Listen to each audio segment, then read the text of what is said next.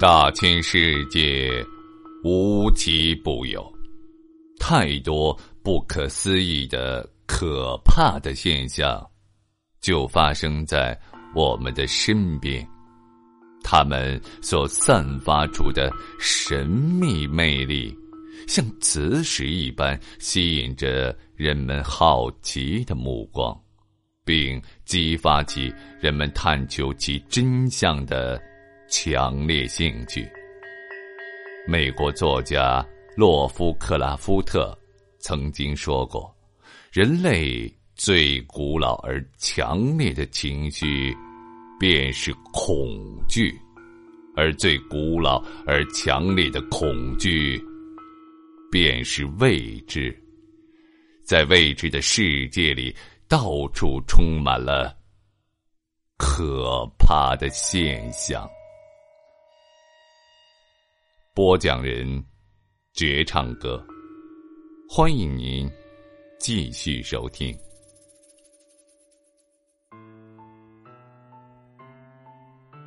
世界各地啊，都有关于死尸的传说，故事有很多。古老怪异的湘西赶尸，金字塔下仍然保存千年仍不朽的木乃伊，无不让人感觉到毛骨悚然。然而呢？这些毕竟是远离普通人生活的，但是啊，在马达加斯加却有一个与尸体有关的节日，让人觉得十分的诡异。在这个节日当中呢，人们会将亲人的遗体从墓穴当中请出来，来一个亲密接触。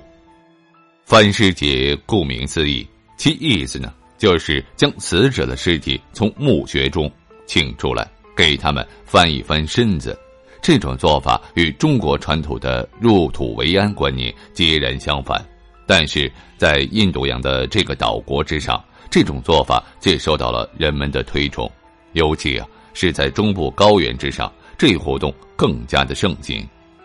作为一个盛大的节日，翻尸节对当地的居民来说非常的重要。它的举行也有着严格的规定。一般来说，翻尸节举行的时间是在死者去世几年之后，尸体经过充分的腐烂，到需要翻身之时，一般已经没有血肉了。另外，翻尸节一般是在旱季举行，也是出于干燥卫生的考虑。翻尸的行为会以村子或者是镇子为单位来举行。凡是可以举行这一庆典的地方呢，一定。会有几个甚至几十个成规模的族人合葬墓穴，这些墓穴用石头砌成，往地下不断的深挖，人为的隔出一个个小小的空间，每个小空间里都可以放一具尸体，这样一个墓穴基本上可以容纳几十具尸体，利用率非常之高。一般而言，翻尸节都是以大家族为单位来进行的，每隔几年便会有一次。每次的场景都是宏大而令人难忘的。到了翻尸节那一天，要举行仪式的本家族的人和附近的乡亲们便会蜂拥而至。从他们兴高采烈的表情上，您可以想象出即将要参加的是一次多么盛大的庆典。狂欢可以说是这个节日的主题。人们高高兴兴的聚拢来，等待着主家宰牛宰羊，然后将牛肉煮好，分给大家食用。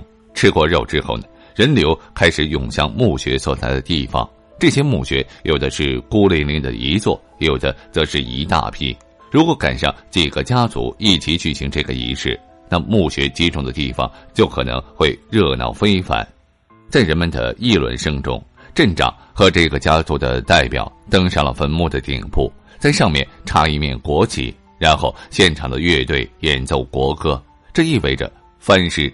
正式开始了，镇长或者是来自家族的代表，首先会念一遍要翻尸的人的姓名，将他们的家人代表叫到人群面前，然后将手中的酒洒向墓穴周围，宣布开启墓门。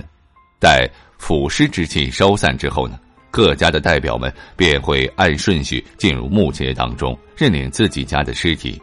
认好之后，便要小心翼翼的将尸体抬出墓穴。就好像是迎接他们这些祖先回归一般，尸体在被抬出的过程中呢，乐队要演奏欢快的乐曲，越欢快越热闹，就表示越尊重死者越吉祥。